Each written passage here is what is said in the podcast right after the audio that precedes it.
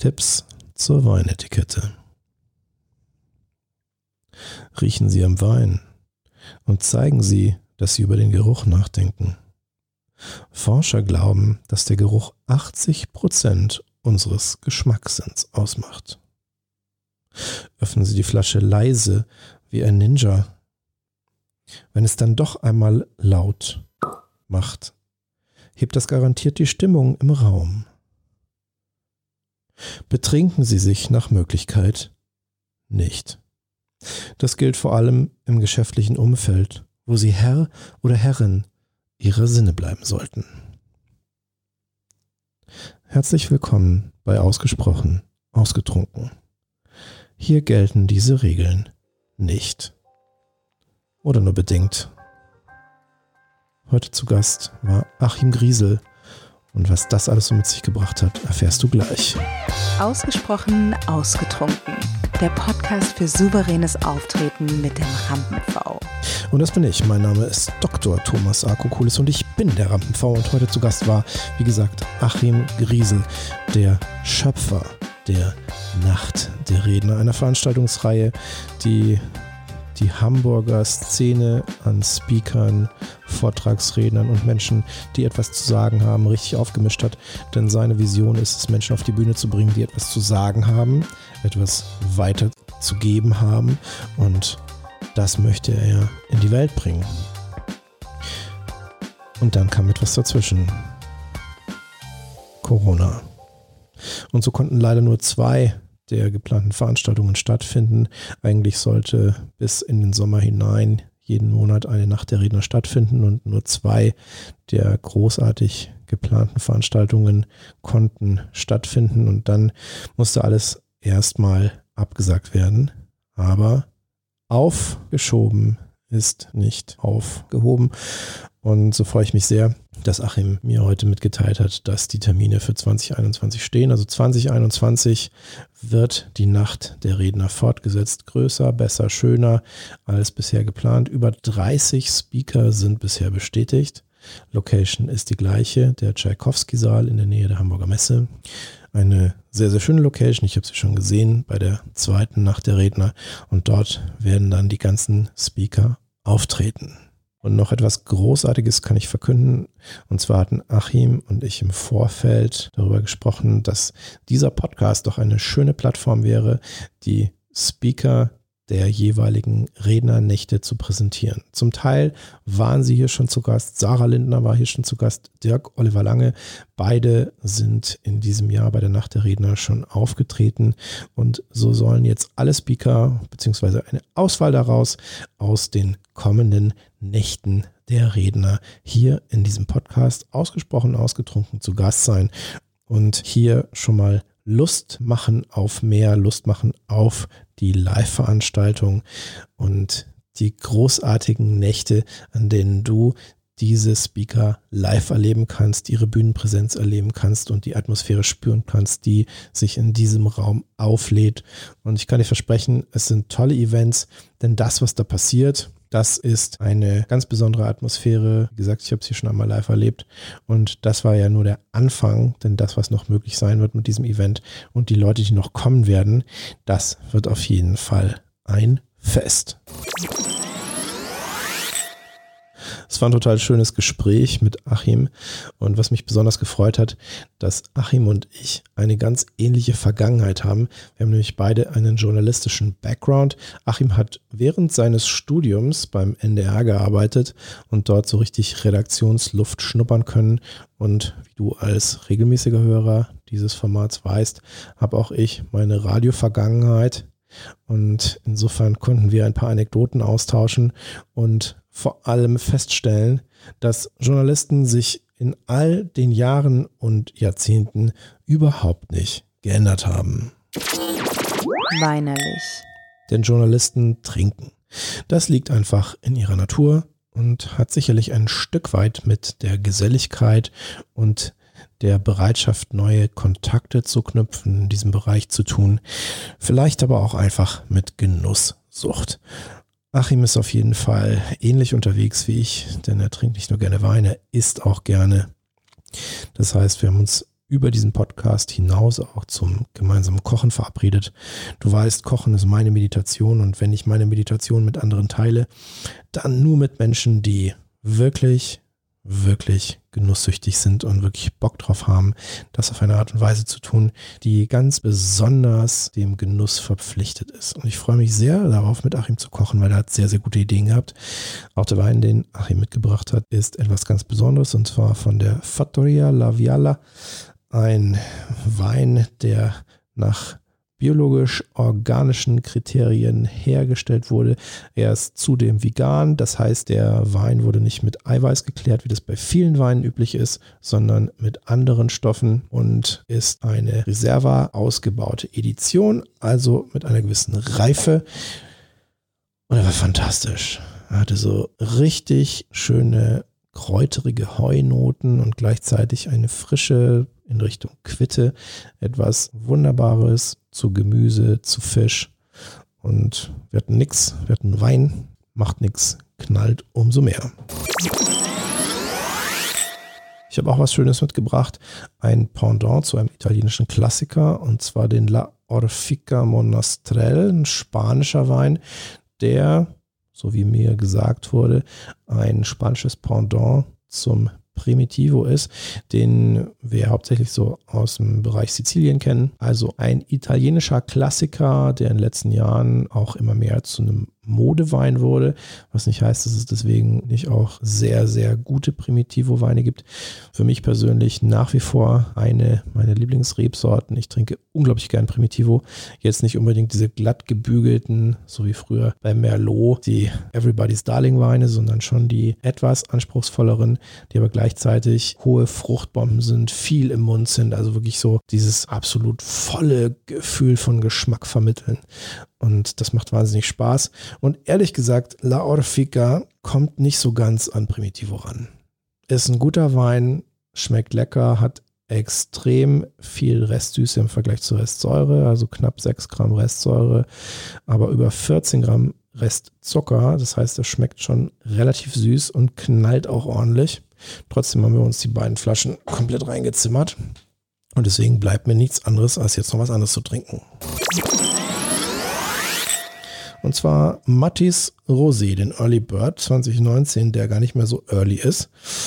Der hat zwar auch ordentlich Restzucker, aber irgendwie ist das jetzt eine schöne Nummer zum Abschluss. Also ein relativ frischer und gleichzeitig easy drinking Rosé, den man jetzt gut als Abschluss auf einen kräftigen Rotwein trinken kann. Schmeckt auf jeden Fall.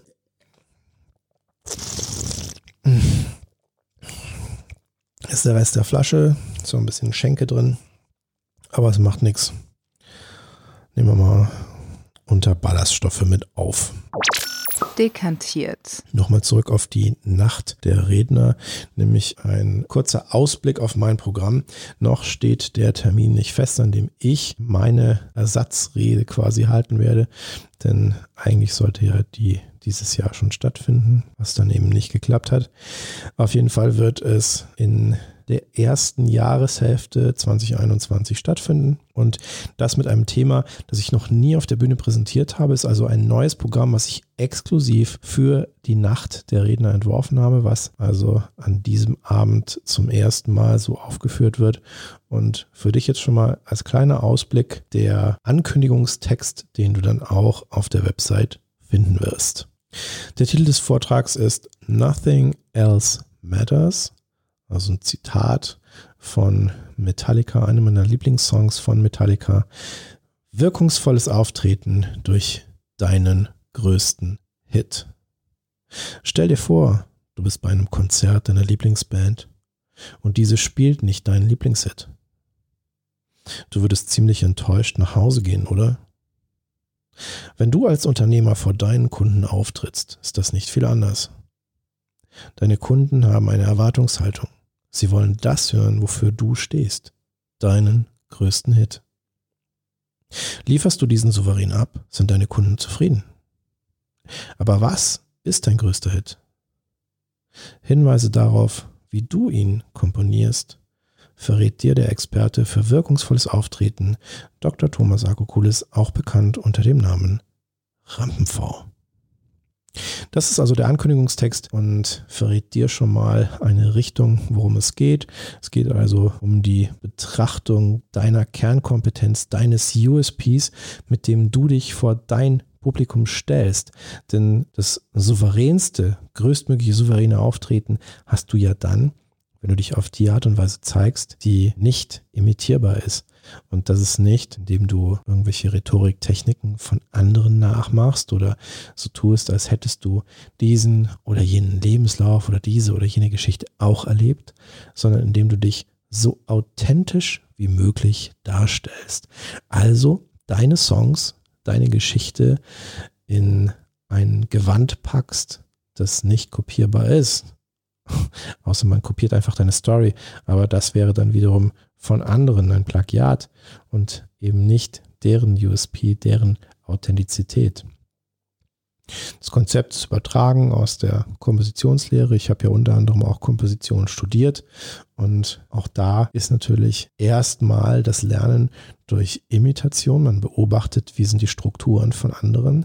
Dadurch lernt man und dann irgendwann gewinnt man ein Gefühl für das, was einen selber ausmacht und durch das Imitieren von anderen hat man ein Gefühl für Strukturen erlangt und kann dann seine eigene Struktur festlegen, also das, was einen selber ausmacht und dadurch eben sein eigenes Werkstück schaffen. Und das ist ein schöner Begriff, der mir aus den Gesprächen mit Achim in Erinnerung geblieben ist, Werkstolz, nämlich der Stolz auf das eigene erschaffene Werk, noch bevor man es veröffentlicht, noch bevor man Feedback bekommen hat, die Zufriedenheit der Stolz auf das, was man erschaffen hat. Und wenn dann das Feedback von außen deckungsgleich ist, wunderbar. Wenn man also stolz auf sein Werk ist und andere Menschen einem spiegeln, ja, das ist wirklich ein tolles Ding, großartig. Und wenn andere spiegeln, hm, da hast du vielleicht schon was Besseres gemacht, dann ist nichts verkehrt daran, sich selbst zu reflektieren und zu sagen, okay, habe ich vielleicht wirklich schon mal was Besseres gemacht? Kommt das, was ich gerade mache, vielleicht nicht so an, entspricht das nicht den Trends. Alles gut. Das heißt nicht, dass dadurch das eigene Werk entwertet wird. Das heißt einfach nur, dass man sich auf einer reflexiven Ebene mit den Feedbacks von außen auseinandersetzt. Dagegen ist nichts einzuwenden. Im Gegenteil, das ist einfach ein sinnvoller Weg, um für sich selber noch besser zu werden. Nachgeschenkt. Und das ist ein schöner Punkt, der mir auch aus dem Gespräch noch in Erinnerung geblieben ist. Und zwar die Sozialisation, die uns dazu bringt, so zu denken, wie wir es häufig tun, nämlich perfektionistisch, anerkennungssüchtig, vielleicht sogar narzisstisch. Denn wir werden von unserer Gesellschaft so erzogen, dass Bewertung immer dann positiv ist, wenn wir das Ziel, das uns von außen gesetzt wird, sei es in der Schule, in der Uni, am Arbeitsplatz, in der Erwartungshaltung von außen durch unsere Eltern, durch unsere Freunde. Wenn wir diese Ziele erreichen, die von außen festgelegt werden, dann bekommen wir positive Feedbacks, dann werden wir gelobt, bekommen wir Anerkennung. Und wenn wir sie nicht erreichen, wenn wir vermeintlich Fehler machen oder Umwege gehen, um es mal ein bisschen wertfreier zu sagen, dann bekommen wir ein Feedback, das nicht gut ist, das negativ ist, das Kritik ist, anstatt zu sagen, wow, cool, du hast einen Weg gefunden, wie es nicht funktioniert, dann ist es ja in Zukunft noch viel einfacher, den Weg zu finden, der für dich funktioniert. Wird gesagt, das war jetzt mal nicht so eine geile Leistung. Oh, da hast du aber verkackt. Jetzt mach's beim nächsten Mal aber besser. Wir werden ermahnt, wir werden kritisiert, uns werden Verbesserungsvorschläge gegeben, anstatt uns dafür zu loben, dass wir einen Weg entdeckt haben, der nicht funktioniert. Und damit will ich jetzt gar nicht sagen, dass es nur positiv ist, Fehler zu machen. Gleichzeitig finde ich es wichtig, dass die Fehlerkultur in Deutschland sich weiterentwickelt und wir einen anderen Zugang zur Bewertung von Fehlern finden, nämlich den, dass sie uns auch etwas zeigen, dass sie uns zeigen, dass wir einen nach dem Ausschlussprinzip Weg gefunden haben, der uns nicht zum Ziel führt und uns damit unserem Ziel ein Stück weit näher bringt. Und deswegen für dich als Tipp, um in Zukunft souveräner aufzutreten, stelle deine Sozialisation in Frage. Wer macht die Bewertung? Wer macht das Feedback? Wer entscheidet darüber, ob dein Auftritt, deine Rede, deine Präsentation gut war? Sind es deine Eltern? Sind es deine Freunde, deine Kollegen? Ist es dein Chef, dein Partner oder deine Partnerin? Oder bist du es? Wer entscheidet, ob das, was du gemacht hast, das, was du geschaffen hast, gut ist oder nicht? Und nur dann, wenn du selber das finale Maß der Dinge bist, was nicht heißt, dass du das Einzige bist, nur dann kannst du wirklich sagen, war jetzt gut oder kann ich beim nächsten Mal besser machen. Und dann, wenn du für dich entscheiden kannst, ja, das war eine gute Leistung, dann steh dazu und sei stolz darauf. Das war ausgesprochen ausgetrunken für diese Woche. Zu Gast war Achim Griesel, der Schöpfer der Nacht der Redner.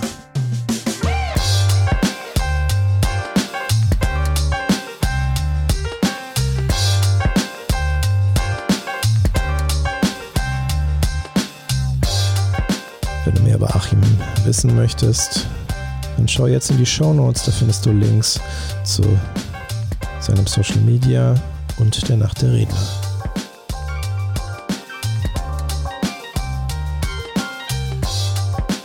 Und wenn du mehr über mich, meine Arbeit wissen möchtest, dann schau ebenfalls in die Show Notes. Dort findest du Links zu meiner Website und meinem Social Media und natürlich auch dem ergänzenden Video mit dem Gespräch mit Achim.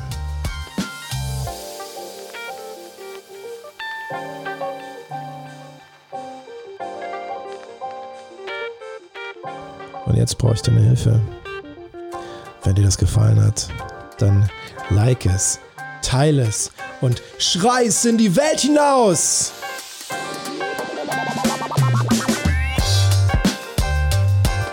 Und wenn dir das so richtig gut gefallen hat, dann sag deiner Mutter Bescheid.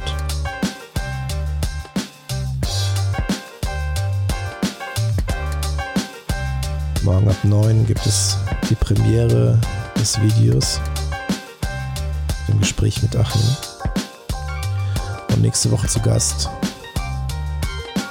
ist Lukas Kaminski. Das wird magisch. Lukas ist Zauberkünstler, Performance Artist. Ich freue mich sehr. Nimm jetzt noch ein Gläschen. Gruß daheim.